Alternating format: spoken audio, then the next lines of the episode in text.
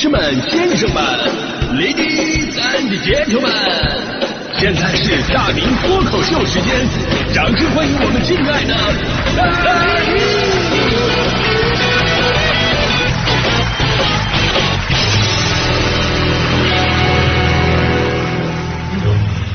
好，欢迎各位来到今天的大明脱口秀，我是大明啊。今天呢，咱们说的是关于老司机的事儿啊。当然，我这个老司机啊，是纯粹意义上的老司机啊，别往歪了想。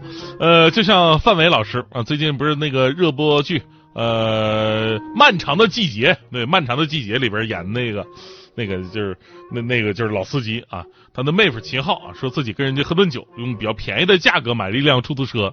这个时候啊，范伟老师就显示出这个新手跟老司机的一种区别啊。新手一般都会说：“哎呀，你这车吧，这颜色不错啊。哎，你这车这个后视镜照人非常好看啊啊，自带滤镜啊。呃，你看新手都是这样。那里边那个秦昊呢，装作自己是老司机啊，用关车门的声音来证明这车很新。但真正的老司机范伟，人家就打开引擎盖，拿手在发动机下面一摸，就知道这是泡水车了。因为老司机都知道，泡水车表面翻新很容易啊，但有几个细节很难处理。一个呢是安全带最末端它会有泥沙，还有就是车的底盘会有淤泥。所以你看这个时候，老司机那个形象在别人的眼中立马就显得特别的高大了。哎呀，所以呢，我以前呢就跟大家伙说过，如果你的车坏半路了，甭管是什么原因，靠边停车打双闪，放置障碍物之后，你一定要接下来把这个引擎盖打开，这样路过的人看到你都会觉得你很专业。而实际上，你可能只是车爆胎了，啊！这说到爆胎呢，这儿有个假冒的老司机。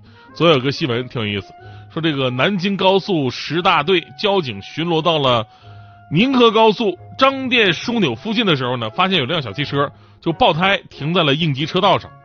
但这个驾驶员妹妹啊，并没有紧急处理，也没有像我所说的一样打开引擎盖装模作样，而是蹲在地上抱头痛哭，那这哭的都不行了，特别的伤心。交警啊，以为是出什么大事儿了呢，上前一问，呃，驾驶员妹妹说自己下车检查呀，啊，发现车胎竟然瘪了，从来没有见过这种情况啊，非常害怕啊，所以就哭了，而且非常要面子说，哎呀，我我是个老司机呀，哇，交警问了，那你开车多少年了呀？妹妹说，我开车三年了，三年啊，三年老司机，遇到车胎爆了，抱头痛哭。你这个老司机是指老不开车的司机吧？啊，其实爆胎啊是开车一族比较常见的一个状况了，常在路上跑，早晚会爆胎。如果不想车爆胎，那么请换防爆胎。其实爆胎一般来讲并不可怕啊，高速上突然爆胎呢，相对来说会更危险一点，但是操作得当的话呢，也不是什么难事儿。在高速行驶过程当中，车辆爆胎之后，老司机的做法是什么呢？啊，第一步。先捂眼睛，啊，主要是看不见，事情就不会发生。第二步，大声尖叫来疏解内心紧张情绪。等到第三步，人可能就没了。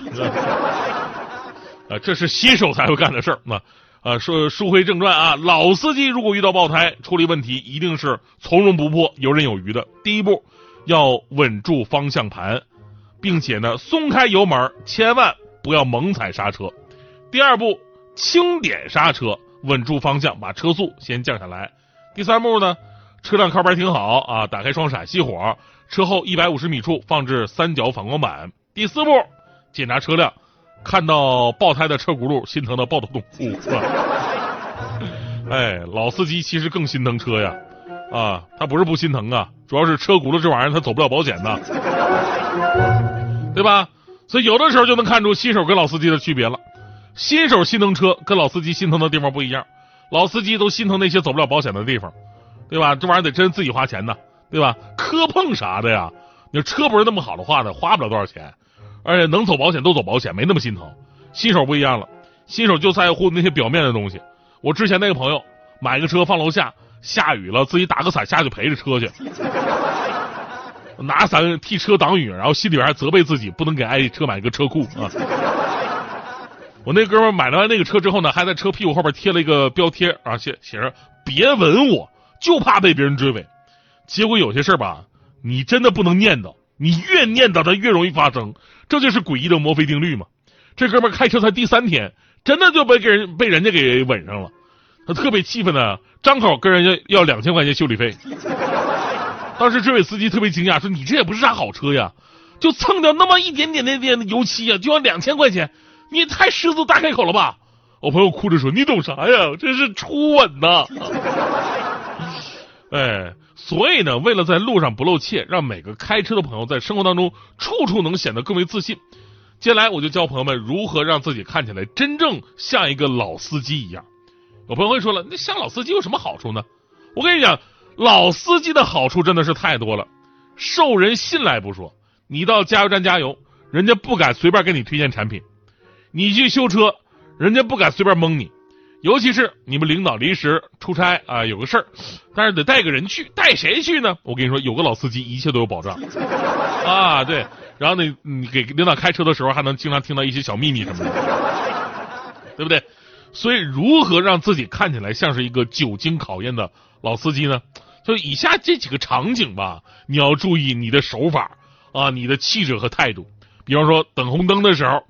等红灯的时候呢，新手啊一般都是一直踩着刹车，就怕溜车呀，那踩的还狠呢，直到变灯，然后他也不会挂空挡啊、拉手刹都不会，啊就踩刹车。老手啊一般都是，呃挂个空挡啊、拉个手刹呀，然后然后呢或者说直接先停啊，然后呢抽空拿起这个保温杯喝喝一口茶水啊，很很淡定啊。第二呢并线，就是新手并线过程当中呢，他会犯两个错误。要么是不打灯，突然就并线了；要么是提前很长时间开始打转向灯，然后磨磨唧唧也不敢往里边并。好不容易鼓足勇气并了一下，后面那车一个喇叭又给摁回去了。那胆儿特别的小。老司机不一样，打转向加速并线，干净利索，而且专挑新手前面并。第三呢，就是加油啊，加油加油的时候啊，新手一般喊加满，老司机说加二百。老司机深深的明白这个油箱有热胀冷缩的道理。呃，第四呢，就是就是去停车的时候啊，上来一个收费的，然后新手一般都会跟那个收费的交流，一个小时多少钱呢？哦，能不能便宜点啊？老司机从来不会，老司机一说，哎，那什么，停一会儿马上就走。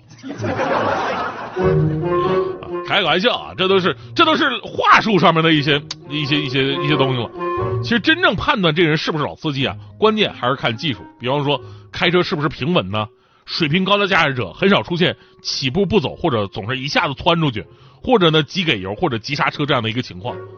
呃，再次呢就是老司机开车判断那是稳准狠的，绝对不会拖泥带水，该并线人家立马就并线了。第三呢。有丰富经验、技术高超的老司机，通常人家视线会放得很远，对吧？视线你放得越远，视野就越大，有险情你能更早的预判，而不是就盯着眼巴前的这点路。